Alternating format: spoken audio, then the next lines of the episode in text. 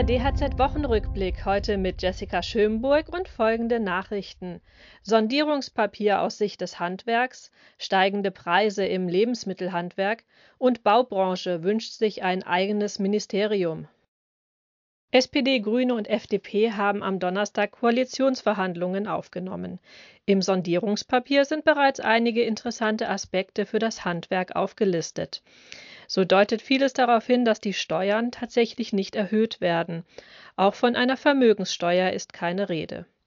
Ferner soll die EEG-Umlage so schnell wie möglich abgeschafft werden.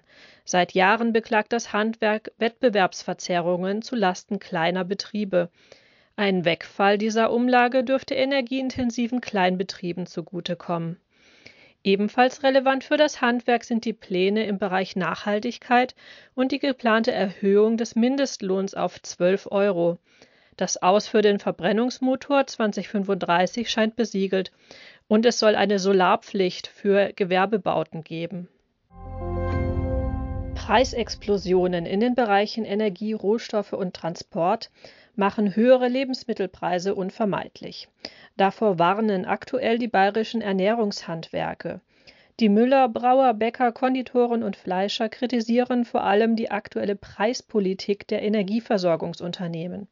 Viele Energieversorger geben entweder keine Preisangebote mehr ab oder sie beschränken die Gültigkeit ihrer Angebote auf 15 Minuten bis maximal eine Stunde.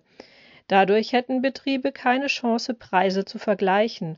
Sie würden von den Kostensteigerungen geradezu überrollt. Die Spitzenverbände der deutschen Bauwirtschaft fordern zum Start der Koalitionsverhandlungen ein eigenes Bauministerium. Das Thema Wohnen sei die soziale Frage unserer Zeit und habe deshalb ein eigenes Bundesministerium verdient, sagte der IG Bauvorsitzende Robert Feiger. Die Verbände sind sich einig, dass das Bauen für mehr Klimaschutz und bezahlbaren Wohnraum in den Mittelpunkt rücken muss. Auch Investitionen in die Infrastruktur müssten verstetigt werden. Weitere Nachrichten für das Handwerk sowie praktische Hilfen für Unternehmer finden Sie immer auf dhz.net oder in unserem kostenlosen Newsletter.